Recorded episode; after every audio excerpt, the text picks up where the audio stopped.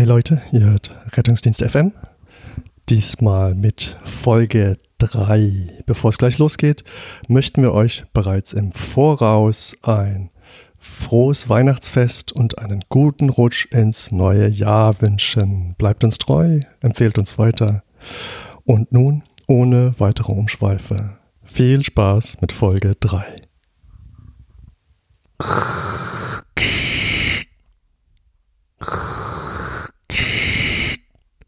Luke, ich hab gehabt.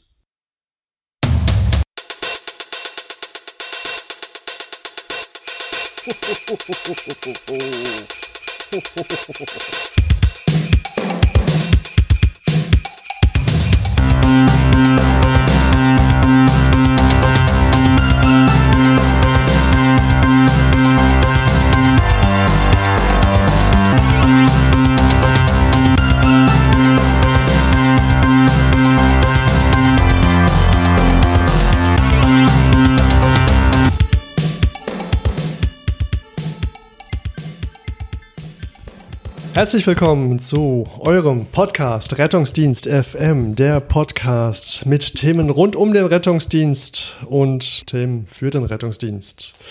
Bei mir ist wie immer der Frank Weilbacher. Hallo, wie geht's dir? Hallo, mir geht's gut. Ich freue mich, dass ich wieder dabei bin. Super cool. Heute ist der Auftakt unserer ähm, Serie Medikamente. Und heute sprechen wir über ein ganz besonderes Medikament. Äh, kannst du mir sagen, welches?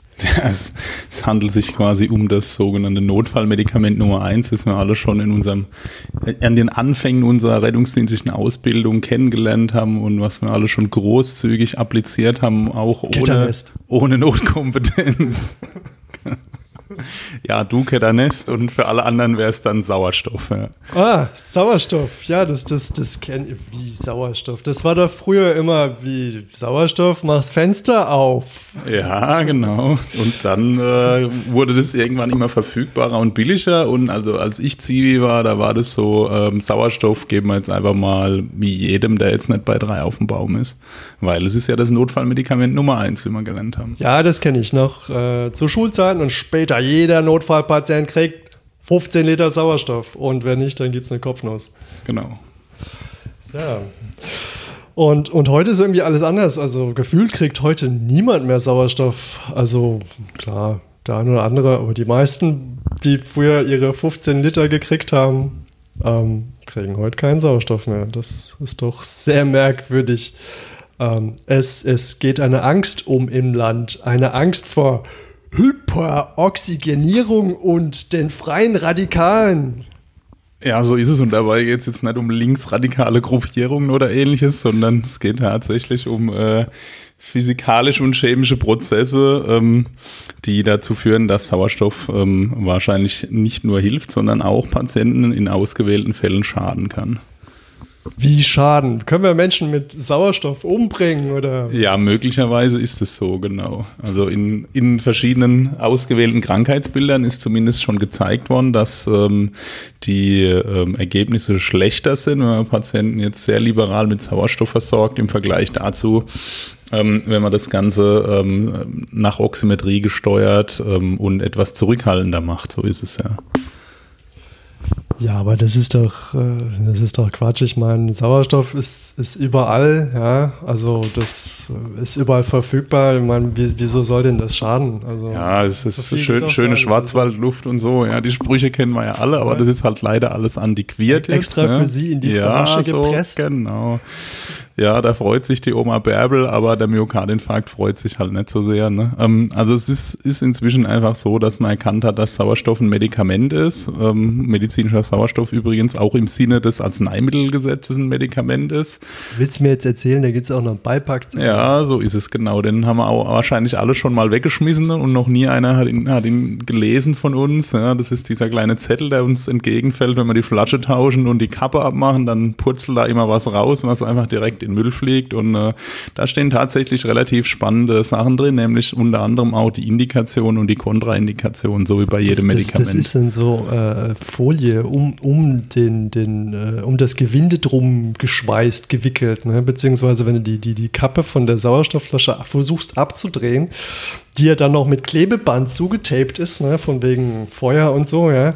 Aber und dann fällt einem hier noch so, das ist alles Müll. Also ja, genau. Also das ist extra so, damit man es nicht so leicht wegschmeißen kann, aber scheinbar hilft es auch bei manchen beratungsresistenten Menschen immer noch nicht. Also es ist ja sehr durchaus so, dass man auch verpflichtet ist, äh, mal einen Beipackzettel zu lesen, bevor man Menschen ein Medikament appliziert. Und ähm, eigentlich können wir froh sein, dass noch keiner sich wirklich darüber Gedanken gemacht hat, dass das eine Medikamentengabe durch Nichtärzte ist, die möglicherweise sogar einen rechtfertigen Notstand bräuchte das, oder das heißt durchführen QM, können. Ja, QM, das müsste bei uns im, im Ordner, im Rettungswagen abgeheftet sein. Ja, sehe ja, ich das ja, richtig? Ja, genau. so ist es. Ja, der Hammer. Ähm, wieder ein, ein, ein äh, sehr, sehr faszinierendes, spannendes Thema. Ähm, die Frage vielleicht vorweg, ähm, vielleicht reden wir erstmal über die Physiologie zum Sauerstoff. Ähm, also so grundsätzlich ist das ja mit Sauerstoff äh, scheinbar genauso wie, wie mit Methan, wenn beim Kollegen der CO-Warner wieder angeht. Ja. Ähm, Sauerstoff verteilt sich ja über Diffusion im Raum, so habe ich das gelernt, kann man das so sagen. Und auch über Diffusion im Körper, richtig? Ja, so ist es, genau. Und zwar immer, ähm, wie es bei Diffusion äh, ist, entlang von Konzentrationsgradienten, also von da, wo viel Sauerstoff ist, nach dahin, wo wenig Sauerstoff ist, genau. Okay. Was mir jetzt nicht so ganz klar ist, ähm, Diffusion in der Lunge verstehe ich noch, ähm, dass das so ähm, durch, durch äh, von, von den Alveolen, die ja sozusagen eigentlich noch zu den kann man sagen, sind, das noch eure, also das Innere der Alveolen, sind das noch die äußeren Atemwege? Also ist es sozusagen noch draußen? Verstehst du, was ich meine? Ja, das ist äh, quasi noch außerhalb des Blutes, gehört also zum gasaustauschenden, nicht zum gasleitenden, aber zum gasaustauschenden System. Aber also das, ist die, das ist schon sehr lange her bei die, mir mit der äh, Theorie. Das ist ja die äh, entscheidende Grenzfläche zwischen Umgebung und Blut, wo ähm, eben der Gasaustausch stattfindet. Ja. Okay. Ähm, dann haben wir alle gelernt, ähm, diese, diese Strecke kann auch verlängert sein durch ähm, ähm zum Beispiel Wasser, ganz klassisch Lungen, Lungenödem ähm, oder Schleim. Ähm, oder wie ist das, wenn, wenn wir jetzt im, zum Beispiel an Emphysem oder sowas denken, ist da auch die Diffusionsstrecke verlängert? Eigentlich nicht, das ist einfach weniger Alveolargewebe, was da am Gasaustausch. Ja, so ist kann. es. Da ist die Austauschfläche irgendwann kleiner. Okay. Und jetzt wandert das, ähm, das Sauerstoffmolekül, das O2, durch, durch die Alveolarwand in, ins Blut, äh, setzt sich dort auf den Erythrozyt, aufs, aufs Hämoglobin. Und dann, dann wenn ich es richtig verstanden habe, sind es ja immer vier Sauerstoff, die dann auf so einem Hämoglobin da umherwandern. Und wie funktioniert es jetzt mit der Diffusion? Wie, wie wenn, wenn ich jetzt äh, das, das Blut mit jedem Halsschlag umwälze und es, es kommt mit meinem kleinen Finger, ähm, ist das auch noch Diffusion?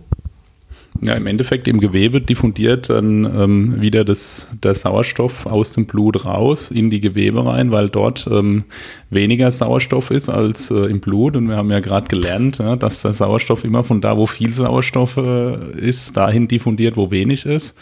Und ähm, also eigentlich ähm, ist der Partialdruck, ähm, der, der Gasdruck des Sauerstoffs im Blut entscheidend, ja, der durch das, das gelöste, den gelösten Sauerstoff im Blut ähm, maßgeblich beeinflusst wird, ähm, wobei nur eine kleine Menge Sauerstoff im Blut wirklich gelöst ist und der Rest eben im Erythrozyten transportiert wird. Ja.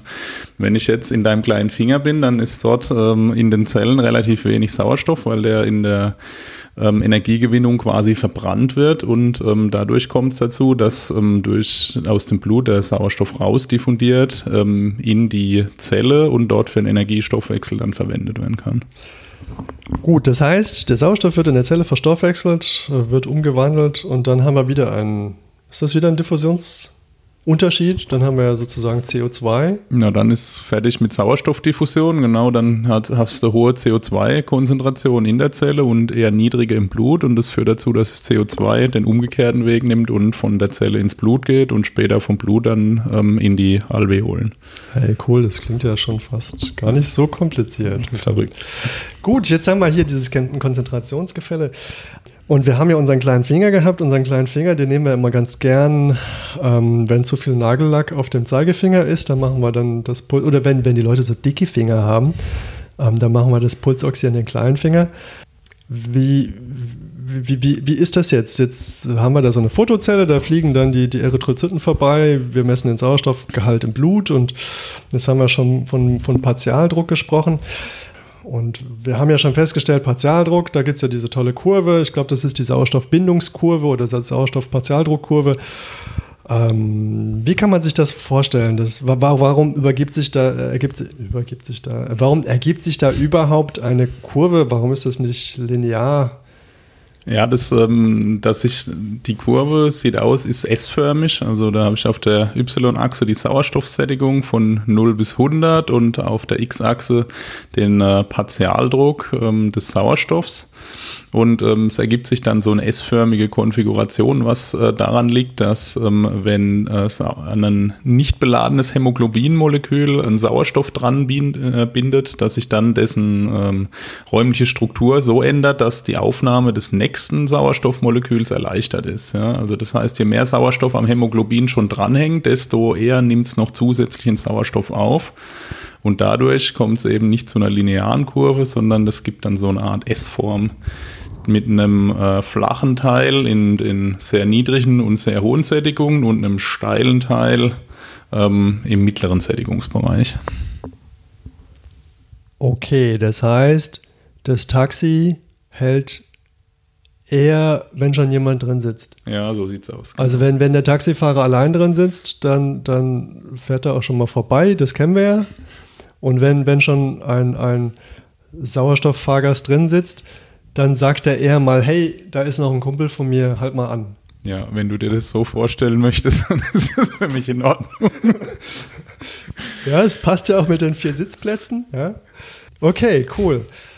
Jetzt ist das ja mit dieser Partialdruckkurve, ähm, das, das eigentlich Faszinierende ist ja, dass, dass diese Kurve im, im oberen Ende relativ flach wird. Das, das heißt, wenn wir eine Sättigung von 94, 95, 96 haben, dann, dann sind eigentlich schon alle Taxis relativ voll. Und äh, viel mehr tut sich da gar nicht, oder? Ja, das heißt also im, im oberen Sättigungsbereich, da ähm, tut sich über einen relativ breiten Bereich, wenn sich der Partialdruck verändert, ähm, erstmal relativ wenig an der Sättigung. Also da ist die Sättigung ähm, nicht besonders sensitiv ähm, dafür, ob es jetzt der Sauerstoffpartialdruck, der den den ähm, Sauerstoffgehalt im Wesentlichen ähm, oder das Sauerstoffangebot ähm, widerspiegelt. Ähm, wenn sich der ändert, dann zeigt mir die Sättigung erstmal relativ wenig an. Das ändert sich erst, wenn ich so in Richtung der 90 gehe. Dann, ähm, wenn es dann allerdings fällt und die Sättigung runtergeht, dann geht es relativ rapide. Das ähm, hat wahrscheinlich auch jeder schon mal gesehen, der Narkoseeinleitungen mal verfolgt hat, wenn ein Patient mal entsättigt. Also die halten ihre Sättigung ewig lang, aber wenn die anfangen zu fallen, dann geht es ziemlich schnell. Ja, ich glaube, das hat auch, haben wahrscheinlich auch schon die meisten draußen gesehen mit so respiratorischen schlechten Menschen, ähm, wo es dann auch recht schnell und rapide fällt. Ähm, okay, jetzt haben wir die Sauerstoffbindungskurve. Ähm, wie, wie ist es mit den, mit den Steuerungsmechanismen? Jetzt werden, wird ja im, im, im Körper ähm, wird das ja irgendwie gesteuert, beziehungsweise, naja, eigentlich ist es ja Atmung, die gesteuert wird. Ja, ähm, Atmung ist ja, kann man unterteilen in so unwillkürlich und willkürlich. Ähm, willkürlich kann, kann, sich jeder vorstellen, ich halte jetzt die Luft an oder ich atme jetzt einfach schneller.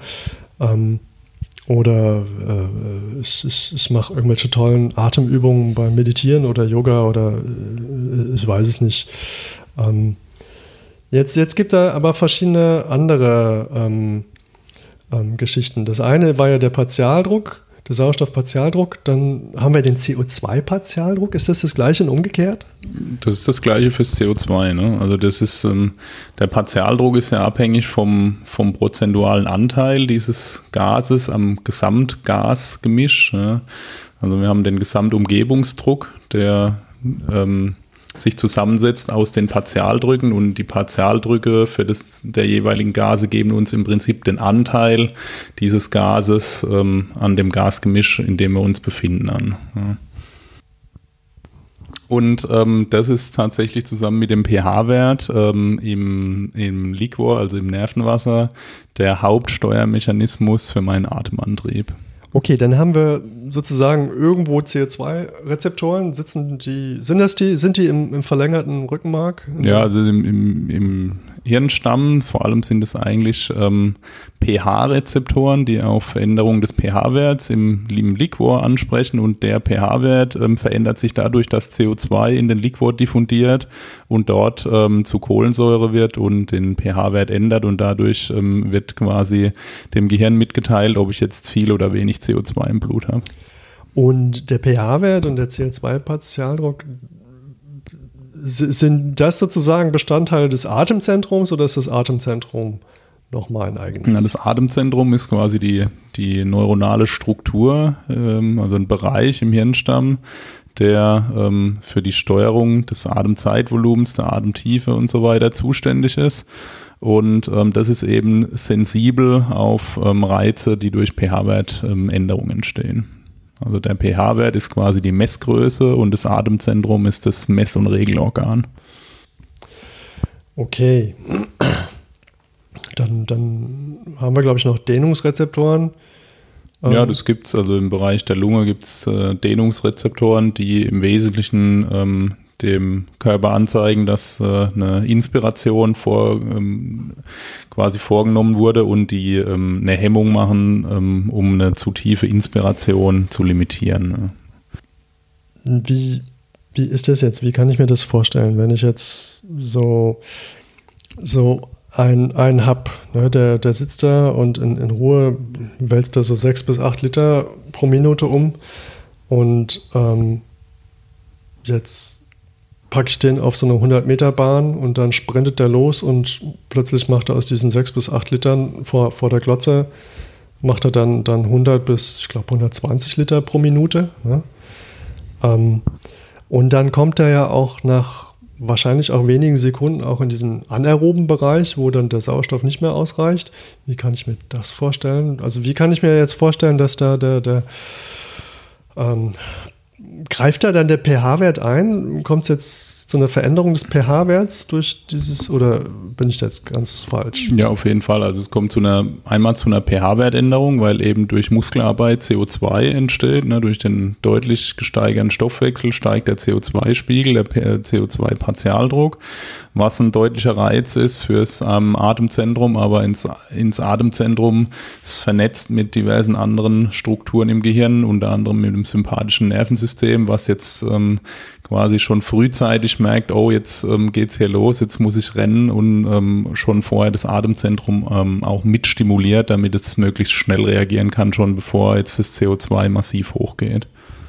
Und ähm, dadurch wird bis zu einem gewissen, bis zu einer gewissen Grenze des Atemminutenvolumen gesteigert, ähm, was aber limitiert ist irgendwo dann gibt es in Muskeln, vor allem ähm, in der Skelettmuskulatur, eben Bereiche, die, da kommt die Durchblutung gar nicht meinem Energiebedarf hinterher und dann gibt es anaeroben Stoffwechsel in dem Bereich. Ja.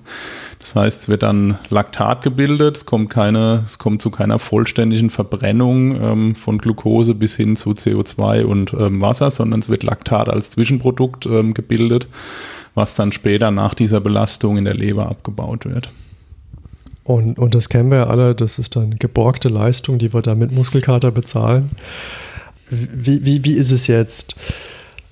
Ich habe jetzt gelesen, es gibt neben dem ähm, Hämoglobin auch ja, also es gibt noch Methemoglobin, das entsteht, ähm, wenn der, ähm, das Eisen im Häm, ähm, also im Hämoglobin ist ja diese Hämgrube drin, in der Mitte von der Hämgrube ist das Eisen und das Eisen ist der ähm, zentrale Punkt, wo der Sauerstoff gebunden wird. Es ist aber wichtig, dass die Wertigkeit des Eisens stimmt, wenn aber das Eisen ähm, oxidiert wird, das heißt seine ähm, es rostet. Es rostet sozusagen, genau. Ähm, an oxidiertem Eisen kann ähm, kein Sauerstoff mehr binden. Das heißt, das äh, Methämoglobin ähm, steht für die Sauerstoffbindung nicht zur Verfügung. Der Körper hat Mechanismen, wie er das wieder in normales Hämoglobin zurücküberführen kann. Ähm, die sind aber prinzipiell erschöpflich und es gibt verschiedene Stoffe, unter anderem auch Medikamente, die zu einer vermehrten Bildung von ähm, Methämoglobin äh, führen können. Und wenn der Gehalt von Methämoglobin zu hoch wird, dann wird es schwierig mit dem Sauerstofftransport. Okay, dann gibt es noch CO-Hämoglobin zum Beispiel. Okay. Ja, das, ist, also das sind die, die Dyshämoglobine insgesamt, also die, die falschen Hämoglobine. Das CO-Hämoglobin, ähm, da haben wir schon physiologischen geringen Anteil, der bei Rauchern ähm, nochmal erhöht ist weil die sich gern ähm, Kohlenmonoxid reinpfeifen. Ne? Ähm, das ist auch so, dass das Kohlenmonoxid mit sehr hoher äh, Affinität, also mit, mit hoher Bindungsneigung an ähm, Hämoglobin sich bindet und ähm, dort nur sehr schlecht wieder weggeht. Ähm, nur wenn ähm, relativ hohe Sauerstoffpartialdrücke vorherrschen, dann wird es wieder durch Sauerstoff ausgetauscht. Ja. Das war dann 250-fach höher die Affinität. Ja, irgendwo so. in dem Bereich, genau. Ja, das ist, jetzt haben wir ja sozusagen ganz viel über die physiologische, über die Physiologie eigentlich, eigentlich ja der Atmung ähm, gesprochen, eigentlich weniger über den Sauerstoff, obwohl das ja alles mit dem Sauerstoff äh, zusammenhängt, weil ähm, die, die Atmung ähm, verarbeitet ja oder hat den Sauerstoff äh, zur Grundlage und verstoffwechselt den. Jetzt hast du schon die, die Kohlenmonoxidvergiftung angesprochen, wo wir eine viel, aber ich meine, wir haben jetzt gelernt, schon im Vorfeld, wir geben sowieso überhaupt nie Sauerstoff, aber bei der Kohlenmonoxidvergiftung geben wir Sauerstoff, oder? Ja. Ja, also Kohlenmonoxidvergiftung ist tatsächlich der Klassiker, wo ähm, Sauerstoff ja quasi als Antidot benutzt wird, um ähm, dieses Kohlenmonoxid, was mit äh, sehr hoher Affinität am Hämoglobin dranhängt, dort wieder zu verdrängen. Und es ist ähm, so, dass sogar bei ähm, Anteilen so über 25 oder 30 Prozent ähm, dann eine hyperbare Sauerstofftherapie, sprich die Druckkammer mit 100 Prozent Sauerstoff empfohlen werden, weil dadurch die ähm, Halbwertszeit dieses ähm, CO-Hämoglobins deutlich verkürzt wird. Jetzt haben wir ja verschiedene Fälle schon, schon, schon gesehen. Eigentlich haben wir alles alles so ein bisschen physiologisch schon, schon betrachtet. Ähm, die, die Diffusion, die, die Bindung vom O2 und vom CO2, auch so ein bisschen die Mechanismen, das Willkürliche, das Unwillkürliche und den pH-Wert. Und was mir hier noch fehlt, sind die freien Radikalen, also die hier marodierend durch die, durch die Zellen wandern. Wie, wie kann man sich das, das vorstellen? Reißen die die Mitochondrien ein oder ähm, sprühen die irgendwelche Tags an Ribosomen oder ähm, äh, wo ist das Problem mit denen? Also ja, also die sind halt sehr äh, äh, radikal, also reaktionsfreudig und die reagieren mit äh, verschiedenen Molekülen ähm, in und an meiner Zelle, die eigentlich ähm, keine Reaktion eingehen sollten. Sprich, äh, DNA wird verändert, äh, verschiedene Proteine werden verändert und verlieren dadurch ihre Funktion. Das ist ja, der Körper selber macht sich ja diese freien Radikale oder diese, Ox ähm, diese Sauerstoffspezies zunutze und ähm, benutzt sie mit seinen Ab in seinen Abwehrzellen wo die ähm, gezielt ausgeschüttet werden gegen Krankheitserreger, um dort zelluläre Strukturen kaputt zu machen, ähm, was allerdings immer auch mit einem ordentlichen Flurschaden in der Umgebung ähm, vergesellschaftet ist. Also auch wenn der Körper die selber einsetzt, machen die Schaden und ähm, je äh, höher das Angebot an Sauerstoff, so ist die Hypothese, desto höher ist die Menge an diesen ähm, ähm, reaktiven Sauerstoffspezies, die dann Gewebeschäden in der Umgebung anrichten. Okay, das heißt, ähm, wenn ich mir ähm, die Hells Angels bestelle, um ähm, auf mein Viertel aufzupassen, dann mag das sicherlich funktionieren. Aber ich muss mich nicht wundern, wenn ich dafür einen gewissen Preis bezahlen muss. Das ist so richtig, ja. Okay, ähm, jetzt haben wir ganz viel über die, die Physiologie der Atmung gelernt und ähm, auch so ein bisschen über Sauerstoff an sich. Ähm, wie gesagt, es gab ja mal eine Zeit, da hat keiner Sauerstoff gegeben, dann, dann hat jeder Sauerstoff bekommen und heute sind wir wieder ein bisschen zurückhaltend. Was eigentlich exemplarisch auch ein schönes Beispiel dafür ist, wie sich alles verändert in der Medizin und das eigentlich in relativ kurzer Zeit in noch keinem ganzen Berufsleben, also vielleicht so einem halben oder Drittel Berufsleben, drei verschiedene Meinungen auftauchen, ähm, wie, man, wie man Dinge macht. Ähm, wollen wir mal konkret werden und uns mal so ein paar Sachen anschauen und überlegen, was wir denn jetzt da machen mit unserer Büchsenluft? Ja, klar, auf jeden Fall. Ähm, also was mir sofort ins Auge springt, ist ACS. Ja. Also ACS, der, der, der, der hat das Myokard ja zu wenig Sauerstoff, ja.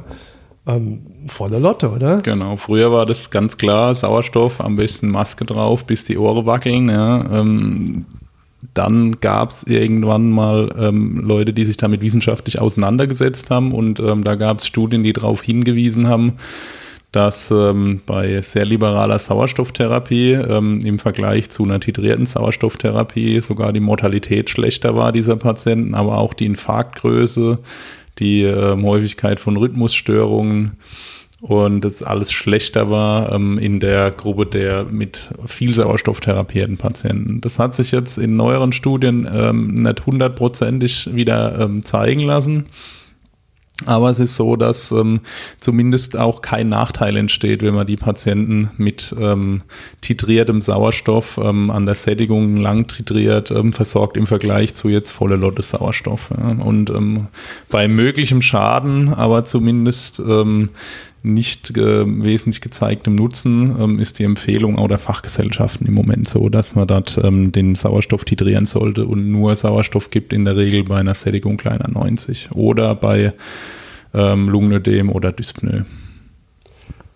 Also tatsächlich, wenn wir eine, eine wirklich schlechte Sättigung haben, geben wir Sauerstoff und darüber hinaus ist dann der Nutzen eher nicht belegt.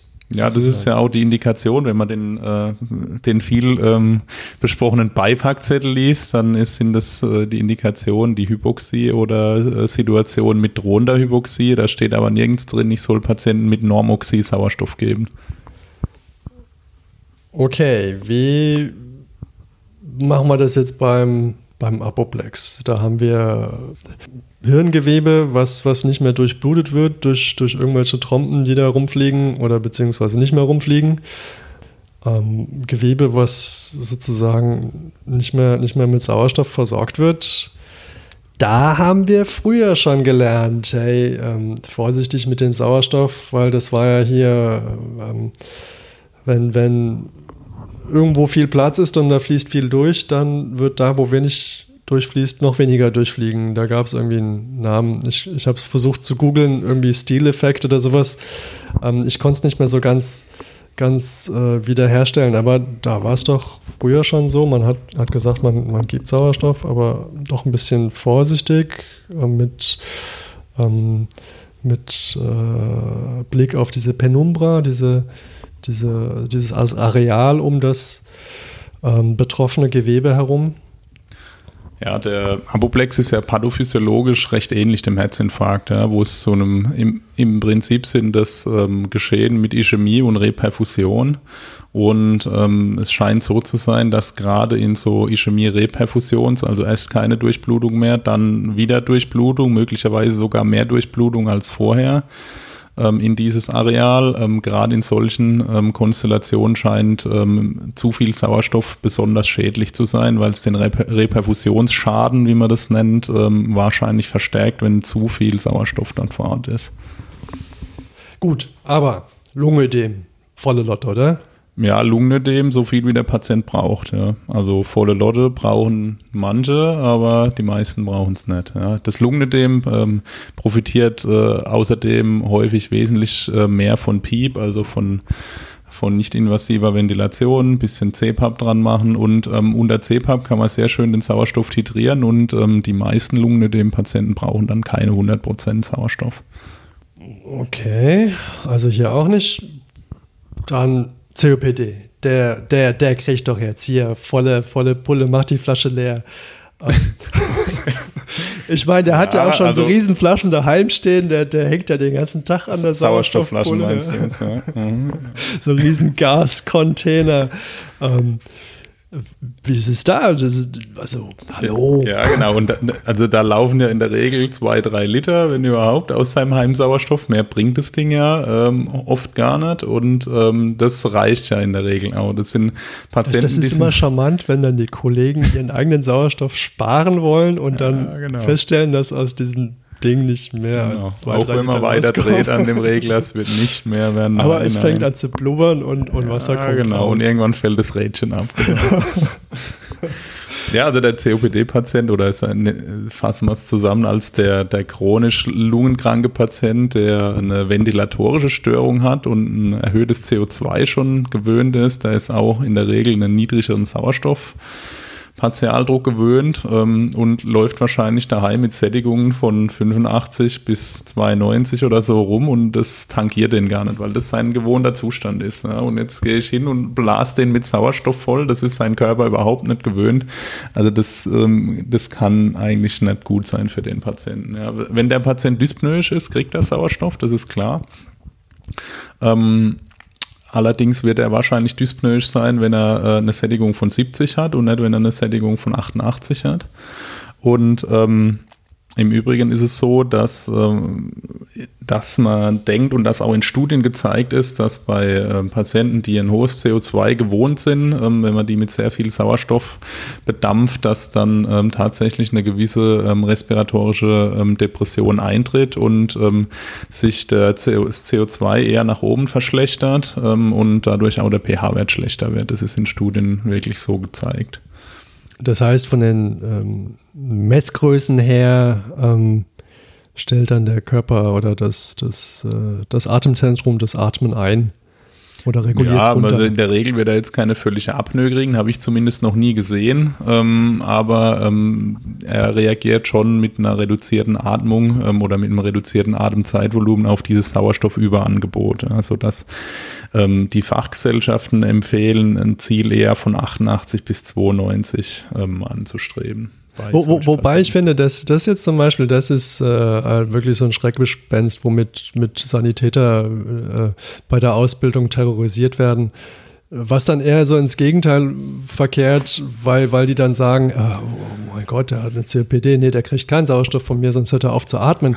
Ja, da wird eher die Sättigung von 70 dann toleriert aus lauter Angst, der stellt sofort ab. Ja, da kann man sich jetzt irgendwie auf den Standpunkt stellen, 70 gibt sich, 60 rächt sich. Ja, aber, aber in der Regel ist es so, dass der Patient dann doch äh, davon profitiert, wenn man ihm ein bisschen Sauerstoff gibt, aber eben nur titriert auf einen sinnvollen Wert, der für ihn angepasst ist. Oh, und da kommen wir wieder auch an den Punkt, dass Atmung ja doch was willkürlich aus, Willkürliches auch sein kann. Äh, Das heißt, wenn dieser Patient weniger atmen möchte, kann man den ja auffordern, ein bisschen mehr zu atmen, oder? Ja, durchaus. Oder man kann auch ihm ähm, die schöne NIF-Beatmung drauf machen ja, und dadurch ähm, vor allem häufig das Atemzugvolumen verbessern und dadurch wird man viel eher das CO2 loskriegen als durch eine übersteigende ähm, Sauerstofftherapie.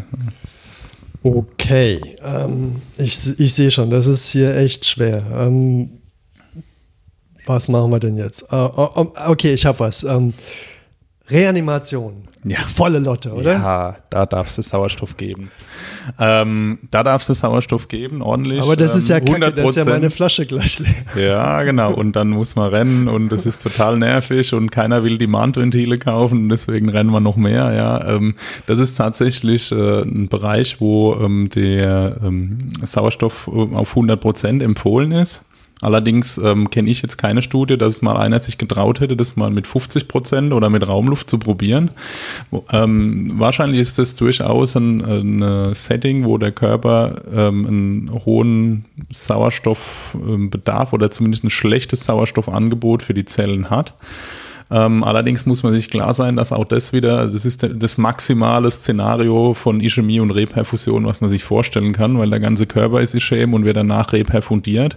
Und wahrscheinlich wird auch da es zu einem ordentlichen Reperfusionsschaden kommen. Deswegen ist zumindest auch, wenn die Datenlage bisher nicht so besonders gut ist, zumindest sobald der Kreislauf wieder kommt, also der Patient im ROSC ist, ähm, äh, empfohlen, den Sauerstoff wieder bedarfsgerecht und nach Sättigung zu titrieren und danach nicht mit 100 Prozent einfach weiter zu beatmen. Also, sobald wir in Ross kamen, sozusagen wieder, wieder titriert den Sauerstoff. Immerhin konnten wir jetzt in der Reanimationssituation ein bisschen, bisschen was draufgeben. Ähm, wie, wenn, wenn wir jetzt das haben, dem gegenübergestellt, Schock, Schockgeschehen. Ähm, das gleiche. Ja, also gibt es wenig Untersuchungen dazu, aber in der Regel wird man erstmal Sauerstoff großzügig geben, bis man den Patienten stabilisiert hat, aber beim stabilisierten Patienten dann gerne wieder zurückfahren. Okay. Das heißt, inzwischen kann man tatsächlich sagen, ähm, hat sich Sauerstoff oder der Umgang mit Sauerstoff gewandelt. Also es ist, glaube ich, vielmehr ein Bewusstsein dafür da, dass Sauerstoff ein Medikament ist, was auch eine Wirkung entfaltet. Also ich glaube, das war früher gar nicht so klar. Früher ähm, hat man, glaube ich, Sauerstoff einfach als, als schlichtweg als Gas betrachtet, was ja sowieso in der Umgebungsluft vorhanden ist und hatte, glaube ich, gar nicht die Bedenken, dass wenn man davon mehr anbietet, ähm, dass das irgendeinen Schaden hätte haben können. Ja, also ich weiß ähm, aus, aus meiner Anfangszeit, wie gesagt, da haben wir, da hat da jeder seine 15 Liter gekriegt. Du bist eigentlich nach jedem zweiten Einsatz runtergerannt und hast dann eine neue Flasche geholt. Ja, kost, ähm, kostet ja auch Geld im Übrigen. Ja. Es kostet Geld und gar nicht wenig. Ähm, jetzt haben wir ja verschiedene, äh, jetzt haben wir ja verschiedene Beispiele oder, oder, oder Krankheitsbilder ähm, gesehen. Ähm, wie sieht es jetzt aus mit den Applikationsformen? Ähm, wir haben jetzt zum Beispiel NIF und CPAP-Beatmung. Das ist ja im Prinzip auch eigentlich ein großes Dämmerventil, oder? Ich meine, ja. wird ein, leichter. Überdruck auf den Patient gegeben und der Patient nimmt sich das, was er braucht. Ja, man kann das Gerät ja tatsächlich auch ohne äh, Piep drauf machen. Dann ist es einfach eine ähm, dicht sitzende Inhalation ähm, und man kann den Sauerstoff hervorragend titrieren. Also das ist eigentlich die die beste Möglichkeit, wenn man ein entsprechendes Gerät hat, was, äh, was äh, leider können ja viele nur äh, volle Pulle Sauerstoff und Airmix. Ja. Wenn man ein gutes äh, Beatmungsgerät hat, präklinisch, dann kann man sich in relativ engen Stufen den Sauerstoff einstellen, kann dann äh, ein bisschen Piep drauf machen, kann, wenn man will, ein bisschen Druckunterstützung geben und damit, ähm, wenn der Patient es gut toleriert, ähm, eigentlich die optimale Titration vom Sauerstoff machen. Es sei denn, der Patient ist intubiert, ja, dann kann ich es natürlich auch machen. Ansonsten habe ich die klassische Nasenbrille, ähm, wo ich relativ wenig, da irgendwie bis da irgendwo bei 0,3 vielleicht, dann kommt die Maske, ja, da komme ich irgendwo mit oder ohne Reservoir vielleicht bei 0,4 bis 0,6 FiO2 raus, aber im Endeffekt, ich kann es nicht messen, ja, die dicht sitzende Gesichtsmaske mit Reservoir ist irgendwie bei mir nie dicht, ich weiß nicht, wie das bei dir ist, aber bei mir atmen die immer mehr Raumluft, als dass sie aus diesem Beutel atmen. Ja. Das, das Lustige ist ja bei diesen dicht sitzenden Gesichtsmasken, ähm, da hat man ja so, so kleine Ventilöffnungen. Ja, genau, die werden ähm, immer erstmal abgerissen. Äh, Habe ja, ich nie verstanden. Meistens sind ja gar keine Gummis drauf, sondern oh. ähm, das sind einfach Löcher. ne? Und das, was er sich nicht aus, aus dem Reservoirbeutel rauszieht, das zieht er dann. Aber gut.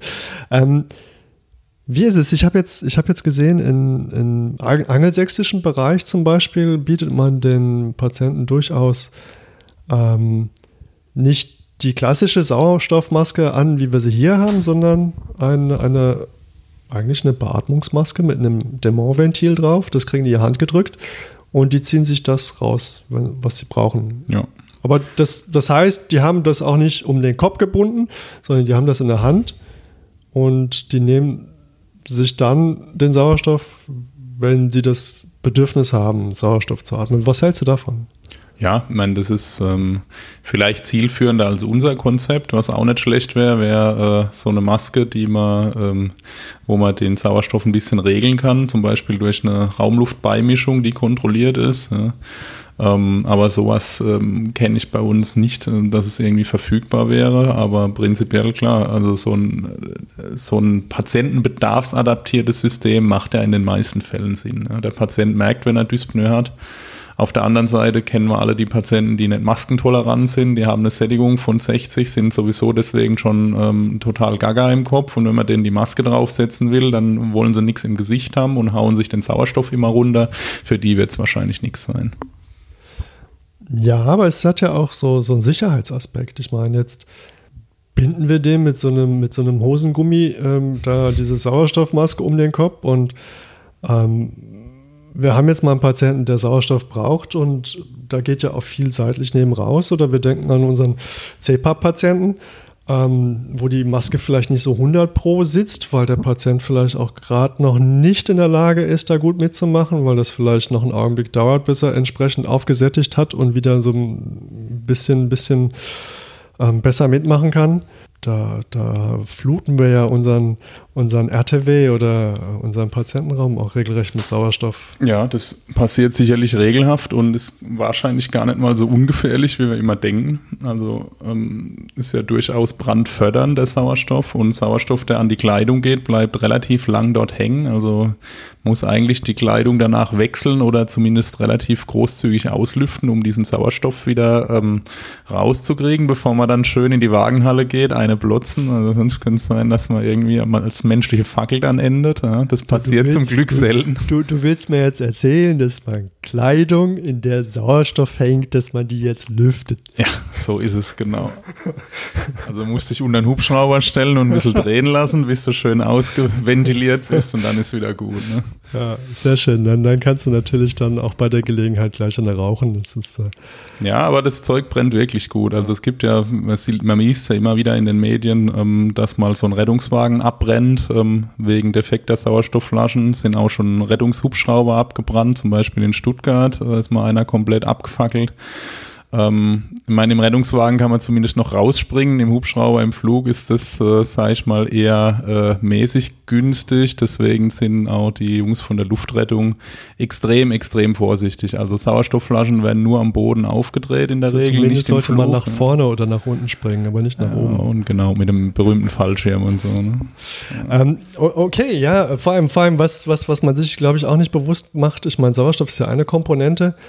Ähm, aber wir haben ja noch andere spannende Komponenten dabei, ähm, wie zum Beispiel das schöne Leukosilk, was, was man früher mal gern benutzt hat, um ähm, früher waren ja arme Zeiten, da hat man ja nicht für jede Flasche einen Druckminderer gehabt und ähm, ähm, hat aber trotzdem immer schon mal die Stöpsel abgemacht ähm, und, und dann Leukosilk drum gewickelt, damit die Kollegen wussten, ah, diese Flasche, die, die ist noch voll. Ja, hm, ja es ist äh, also gibt es ja klare Empfehlungen. Ne? Kein Fett, äh, keine möglicherweise brennbaren Substanzen. Ne? Wenn Sauerstoff mit hoher Geschwindigkeit austritt, dann reicht es, ähm, dass sich irgendwie so Öl, Fett oder zum Beispiel Leukosilk, Klebestoffe ähm, entzünden und dann fackelt ihr die ganze Flasche an. Ich, ich, glaube auch eine, eine interessante Komponente wäre zum Beispiel ähm, alkoholisches Desinfektionsmittel in Verbindung ja, mit geht garantiert auch sehr gut, ja.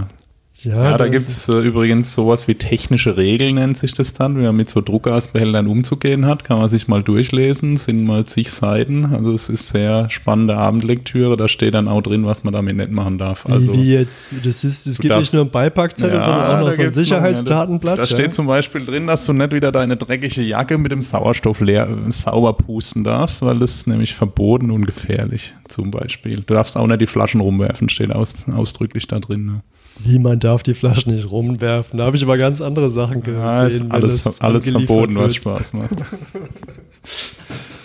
okay, ähm, sehr, sehr spannend. Also jetzt haben wir, haben wir einiges ge gehört und äh, über einiges nachgedacht. Ähm, magst du ein Fazit ziehen? Ja, also das Fazit ist, ähm, Sauerstoff ist äh, ein Medikament, ähm, was äh, mit einer entsprechenden Indikation äh, und in einer entsprechenden Dosis gegeben werden muss. Ähm, wenn man es richtig anwendet, dann hilft sicherlich sehr gut gegen Hypoxie, die, wie wir ja wissen, äh, ungesund ist. Ähm, aber wahrscheinlich, wenn wir das äh, ungezielt bei falscher Indikation und in zu hoher Dosierung anwenden, dann können wir sicherlich auch Patienten damit schaden und das wollen wir natürlich auf jeden Fall vermeiden. Umbringen mit Sauerstoff. Ja, ne? also hier von wegen erhöhte Mortalität und so. Ja. Okay, ähm, nee, das liegt uns ja fern. Wir, wir, wollen, ja, wir wollen ja Leben retten. Ähm, das ist ja unser aller Ziel. Das heißt, äh, wohl dosierter, titrierter Einsatz von äh, Sauerstoff, zu dem es jetzt seit neuestem auch einen Beipackzettel gibt und ein, ganz neu für Sie in jeder Flasche. und, und sogar ein Sicherheitsdatenblatt. Ähm, schaut euch das mal an. Ich werde es auf alle Fälle auch machen. Wenn es nicht sogar in diesem komischen QM-Ordner im Deckenstaufach ist. Die Möglichkeit besteht, ja. ja. Ähm, es besteht natürlich auch die Möglichkeit, dass da gar kein Ordner ist. ähm, aber äh, nein, wir sind alle Profis. Ähm, wir, wir wollen besser werden und ähm, ich, ich denke, je, jedem ist geholfen, wenn er darüber nachdenkt und sich damit beschäftigt. Schön. Spannendes Thema. Ich, ich glaube, vielfach unterschätzt. Kann man das irgendwo nachlesen? Haben wir eine Medienempfehlung? Ja, also Medienempfehlung ist äh, der Beipackzettel Ihrer Sauerstoffflasche. Kostet nichts extra, kann man mal lesen. Fragen Sie Ihren Arzt. Ja, genau, in dem Tenor steht es da drin und äh, rufen Sie, was, was mache ich, wenn ich aus Versehen die Einnahme von Sauerstoff vergessen habe und so. Nehmen Sie nicht am nächsten Tag die doppelte Dosierung ein. Also das steht alles haarklein da drin, das lohnt sich durchaus mal. Ähm, dann gibt's einen äh, schönen Übersichtsartikel im Deutschen Ärzteblatt vom äh, Juli diesen Jahres ähm, von Grenzemann und Kollegen Sauerstofftherapie in der Intensiv- und Notfallmedizin. Es gibt einen sehr schönen und deutschsprachigen Überblick über die ähm, aktuelle Studienlage zu den ähm, wichtigsten Erkrankungen, was die Sauerstofftherapie betrifft. Und das Beste, es gibt das, was der Frank jetzt erwähnt hat, auch online. Also wer, wer es nicht abonniert hat, ähm, man kann sich das online kostenlos angucken. Gute Sache. Ähm, spannender Artikel. Ja, ähm, Frank. Äh, übrigens, ähm, was ich ganz vergessen habe zu, zu technischen Aspekten, ich bin so froh, dass wir heute den Leuten nicht mehr diesen, diesen, diesen Schaumstoff Dupsi in die Nase popeln müssen. Ja. Ach, mir fehlt der schon so ein bisschen. Und dann noch der obligatorische Klebestreifen, damit das Ding nicht wieder rausfällt. Ja. Wo, wo wir dann wieder die Kombination von Klebstoff und Sauerstoff hätten. Ja. Und, und das Schönste war dann früher, wenn, wenn dann diese Leute noch eine rauchen wollten. ja, das sind gute Kunden in der Verbrennungsklinik dann. Der COPDler mit Heimsauerstofftherapie sollte zumindest die bitte äh, abmachen, solange er raucht. Das wäre total freundlich. Das, das, Schöne ist ja mittlerweile, dass man, dass man jetzt eingesehen hat, dass, dass, dass äh, dass die Leute nicht zu beraten sind in diesem Fall und dass man dann einfach in deren ähm, Sauerstoffschlauch so ein Sicherheitsventil ab, einbaut, um das Schlimmste zu verhindern. Ähm, nein, gar nicht lustig, ähm, nur ein bisschen. Ähm, ich, ich denke, ein, ein spannendes Thema. Bitte ähm, schaut euch das an. Ähm, es gibt viel Spannendes zu entdecken. ich hoffe, es hat euch gefallen. ich glaube, wenn du nichts mehr hast, dann verabschieden wir uns an dieser Stelle. Vielen Dank fürs Zuhören. Ähm, danke fürs Einschalten und bis zum nächsten Mal. Bis dann.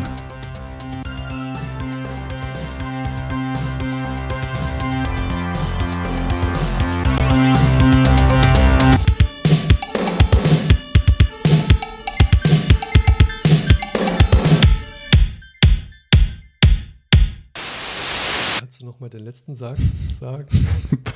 Es hört auf mit Partialdruck. Und das Schlusswort für den Frank.